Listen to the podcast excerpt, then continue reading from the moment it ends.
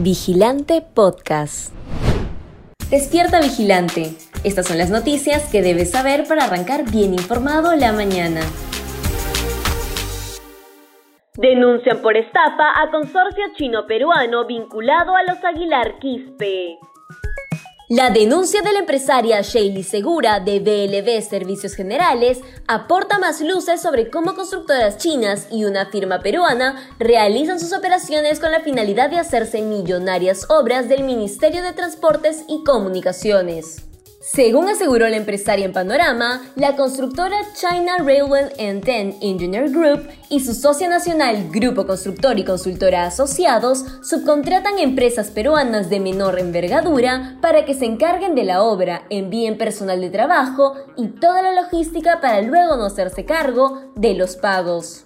Al dar cuenta de esta situación, Segura intentó denunciar sin éxito el hecho ante el MTC. No obstante, decidió hacer pública la denuncia ante los medios y aseveró que el grupo CCA es representado por su gerente general Beatriz Monteverde Calatayud, esposa de Alexander Aguilar Quispe, hermano mayor de Roberto Aguilar Quispe, joven de 27 años, representante de la empresa INIP, Ingeniería e Integración de Proyectos SAC, que ganó licitaciones por más de 523 millones de soles en los primeros seis meses de este gobierno y que además también fue contratado por Monteverde.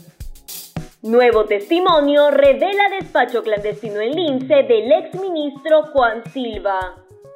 De acuerdo al testimonio de un nuevo aspirante a colaborador eficaz, el ex titular del Ministerio de Transportes y Comunicaciones, Juan Silva, habría tenido su propio despacho clandestino en el distrito del INSE.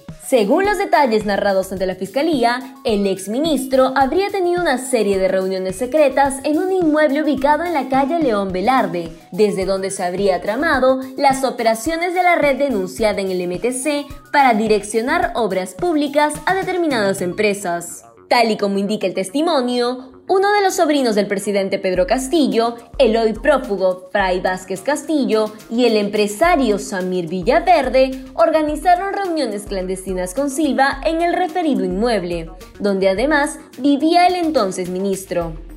Estas reuniones servirían para colocar a personal de confianza que maneje las millonarias licitaciones del MTC. En ese contexto, Fray Vázquez habría sido el principal interesado en la designación de Alcides Villafuerte como director ejecutivo de Provías descentralizado. Chats revelarían que Guido Bellido colocó a su ahijado en el Mincetur a cambio de favores.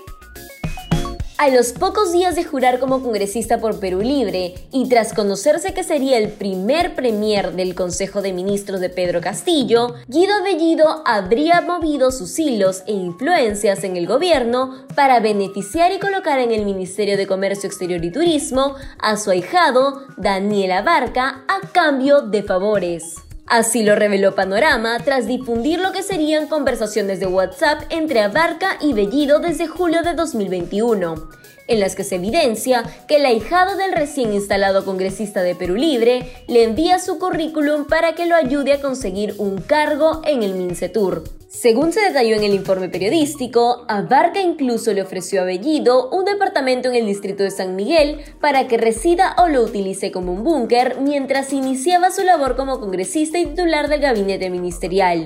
Es necesario recordar que este inmueble le pertenecía a Diego Aguinaga, un empresario del sector turismo que quería reunirse con Bellido Ugarte. Suspenden paro agrario de 48 horas en Cusco y prometen que Pedro Castillo viajará a la región. El premier Aníbal Torres y el ministro de Turismo y Comercio Exterior, Roberto Sánchez, participaron en una mesa de diálogo en la Gerencia de Comercio Exterior y Turismo del Cusco con los congresistas de la región Luis Aragón y Katy Ugarte, 25 representantes de gremios y el gobernador regional Jan Benavente. Esta mesa de diálogo fue pactada con el objetivo de atender las demandas de los cusqueños en el marco del paro preventivo nacional agrario de 48 horas que se llevó a cabo desde la medianoche de este lunes 18 de abril y que se iba a extender hasta el martes 19. Así, diferentes asociaciones regionales y gremios exigieron la atención de sus demandas, reclamaron por el alza de los precios de productos de primera necesidad, el otorgamiento de precios justos o productos de agricultores, la revisión del contrato del gas de camisea, el pago de sobreganancias a empresas mineras y la disminución del precio de los combustibles.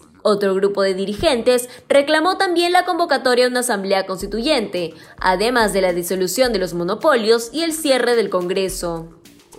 Huánuco reporta 61 nuevos casos de EMPD.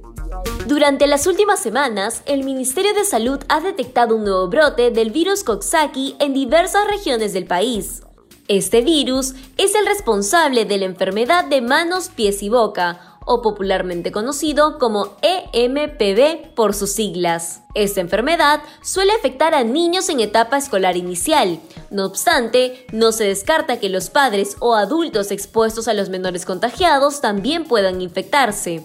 Por este motivo, la cartera de salud decidió emitir una alerta epidemiológica a fin de evitar nuevos casos positivos. Pese a ello, el número de personas infectadas continúa en aumento. Hace algunos días, la Red de Salud Leoncio Prado comunicó que la región Huánuco ha registrado 61 nuevos casos del virus Coxsackie en los colegios de las provincias de Tingo María, Subte y comunidades nativas como Benajema. Para evitar que el virus continúe propagándose, la directora ejecutiva de la Red de Salud de la jurisdicción, Julie Martínez, aseguró que están en constante coordinación con las instituciones educativas a las cuales pertenecen los menores contagiados, pues aseveró que es necesario que los infantes que presenten síntomas se mantengan en aislamiento.